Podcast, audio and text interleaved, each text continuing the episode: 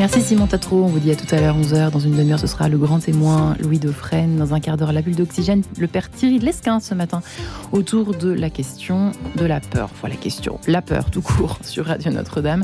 Mais tout de suite, une nouvelle rencontre. Bonjour Maëlela. Bonjour à tous, Père Olivier de Cagny. Bonjour mon père. Bonjour. Merci de m'accueillir ici au séminaire de Paris, dont vous êtes le supérieur depuis trois ans maintenant. Oui. Avec nous euh, aujourd'hui pour parler de l'affaire Sentier. Un an tout juste après la remise du rapport de la SIAZ sur les abus sexuels dans l'Église, celle-ci est à nouveau secouée par de nouvelles révélations concernant Monseigneur Sentier, ancien évêque de Créteil, dont on apprend par la presse qu'il a été sanctionné par Rome en octobre 2021 pour des faits d'abus spirituels à des fins sexuelles à l'encontre de deux hommes majeurs dans les années 90, et ce, donc dans le silence le plus total, ce qui a suscité euh, beaucoup de colère, beaucoup d'émotions de toutes parts. Comment est-ce que euh, vous, vous avez réagi à ces révélations? Déjà, euh, avec écœurement. C'est le premier mot qui m'est venu quand j'ai appris cela. J'étais écœuré. Euh, J'étais pas le seul, je crois, y compris au séminaire. Écœuré parce que voir à côté les uns des autres ces mots évêque, abus, silence coupable et abus, abus sexuels, abus euh, spirituels, euh, avec le, fait que les faits se soient déroulés euh, au cœur du sacrement de, la réconciliation. Ouais, j'étais vraiment écœuré, je m'y attendais pas du tout, j'étais dans un état de, je dirais même plus de sidération, mais de, de, de révolte. Ouais. Le choc a été dur également pour vos séminaristes, on imagine? Le choc a été dur pour les séminaristes, mais je pense qu'ils font partie d'une génération qui sont nés autour de l'an 2000, donc ils ont toujours entendu parler de choses comme ça, même dans l'Église, et peut-être euh, d'abord dans l'Église, je ne sais pas. Donc ils ont, ils ont une certaine capacité à, non pas du tout à fermer les yeux ou à tourner la page, c'est pas du tout ça, mais c'est une espèce de, il y, a quand même un ras-le-bol, hein, une usure, euh, une, fatigue euh, profonde d'entendre parler de ça. Mais en même temps, ils, savent aussi réagir avec euh, beaucoup de, profondeur, beaucoup de, hauteur de vue, et puis en essayant de voir, mais maintenant, qu'est-ce qu'on peut faire mieux Parce qu'ils sont tournés vers l'avenir quand même. Donc, même si évidemment, ce qui nous habite essentiellement, c'est de penser aux victimes. Euh, et ça, vraiment, je dois dire que j'ai une compassion pour, pour ceux qui ont été victimes de tels actes qui, qui, est, immense et que je ne veux pas arracher de mon cœur et que, que les séminaristes gardent aussi. Mais voilà, comment, euh, comment cultiver maintenant la vérité, comment ne pas avoir honte de nos misères aussi, hein, mais, mais aimer l'Église quand même, euh, avoir confiance. Et ça, vraiment, les séminaristes sont habités par tout ça, quoi. Vraiment. Faire la vérité, justement. Alors, il y a eu bien sûr le scandale des faits, mais aussi celui du silence. Comment est-ce que ça, vous, vous l'avez vécu? Ben, J'en suis pas rendu compte tout de suite. Moi, j'ai pensé que, voilà, que dès que les victimes avaient parlé, euh, ça y est, c'était su et c'était traité à Rome et dans tous les endroits où ça doit l'être.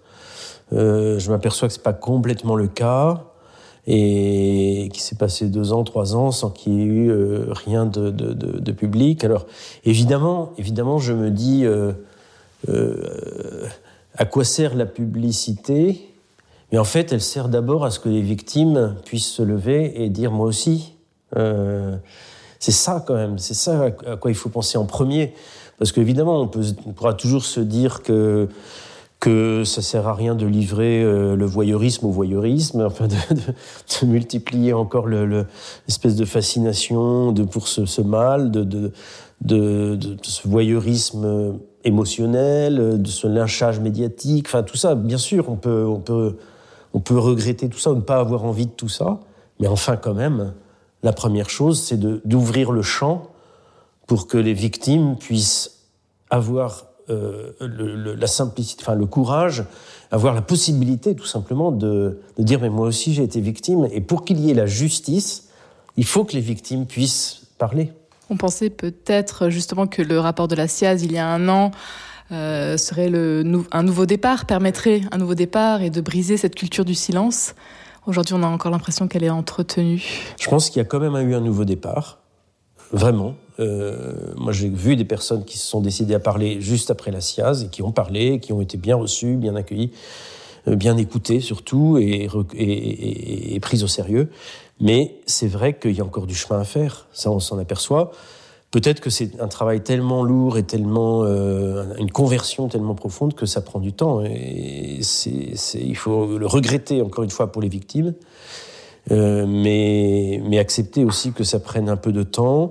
En tout cas, quand on se rend compte qu'on a été trop silencieux ou trop cachotier, je sais pas comment dire, euh, il y a quand même des évêques qui réagissent vite, quoi. Et, et des enfin, et nous, on, voilà, on, on dit mais bien sûr, il faut le savoir. Euh, il faut le savoir.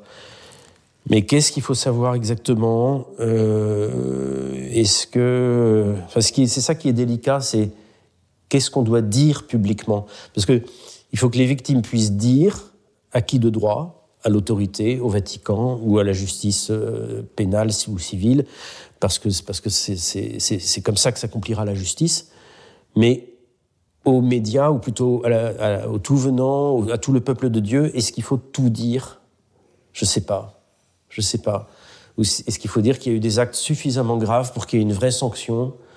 Euh, Parce que j'ai un peu peur quand même qu'on alimente une fascination malsaine ou voilà, quelquefois. Mais c'est très difficile, on est sur une ligne de crête parce qu'il faut dire la vérité.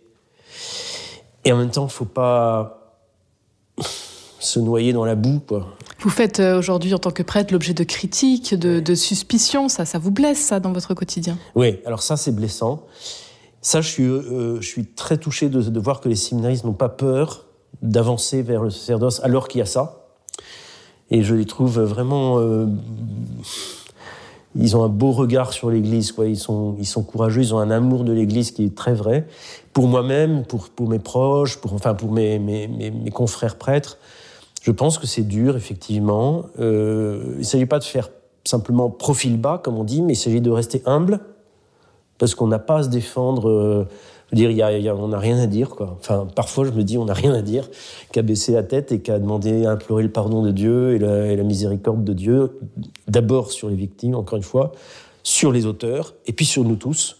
Parce qu'au fond, ces questions-là, si elles sont mises au grand jour, c'est peut-être aussi que Dieu veut nous veut mettre à jour dans nos propres cœurs tout ce qui ne va pas. Euh, dans, le manque de charité, ou, même parfois dans des, pensées ou des actes scabreux euh, voilà, qui, seraient plus, plus, cachés ou plus. Mais, mais je pense que tous nos cœurs sont touchés plus ou moins par ce genre de, ouais, de, mal, en fait. Euh, et que ce mal-là, il ne sera jamais totalement éradiqué du cœur de l'homme, mais quand il est fait sur des personnes innocentes ou sur des personnes mineures, et par des ecclésiastiques, et par des prêtres et des évêques, ça, c'est vraiment une gravité qui, qui, nous touche personnellement, nous prêtres, parce que de, ça s'approche du blasphème ou du sacrilège. Ça touche Dieu, quoi. Ça touche ce que ce que ce qu'un représentant de Dieu ne devrait jamais faire, quoi. Euh, et, et, euh, et, en même temps, euh, ça, touche toute l'humanité parce que ça révèle aussi que dans, dans, le, dans, le cœur de tout homme, il y a des choses qui sont vraiment pas belles et qui, sont, et qui peuvent faire beaucoup de mal euh, aux autres, aux petits, et que ça, le scandale, euh, c'est vraiment, ça, ça, devrait être notre principal euh, souci, quoi. Ce qui ne va pas, c'est donc clairement la sexualité et dont la manière dont on l'aborde, l'affectivité aussi, euh, vaste sujet euh, que vous abordez avec vos séminaristes. Vous qui êtes prêtre depuis 30 ans maintenant, Père de Cagny, responsable aujourd'hui de la formation des séminaristes.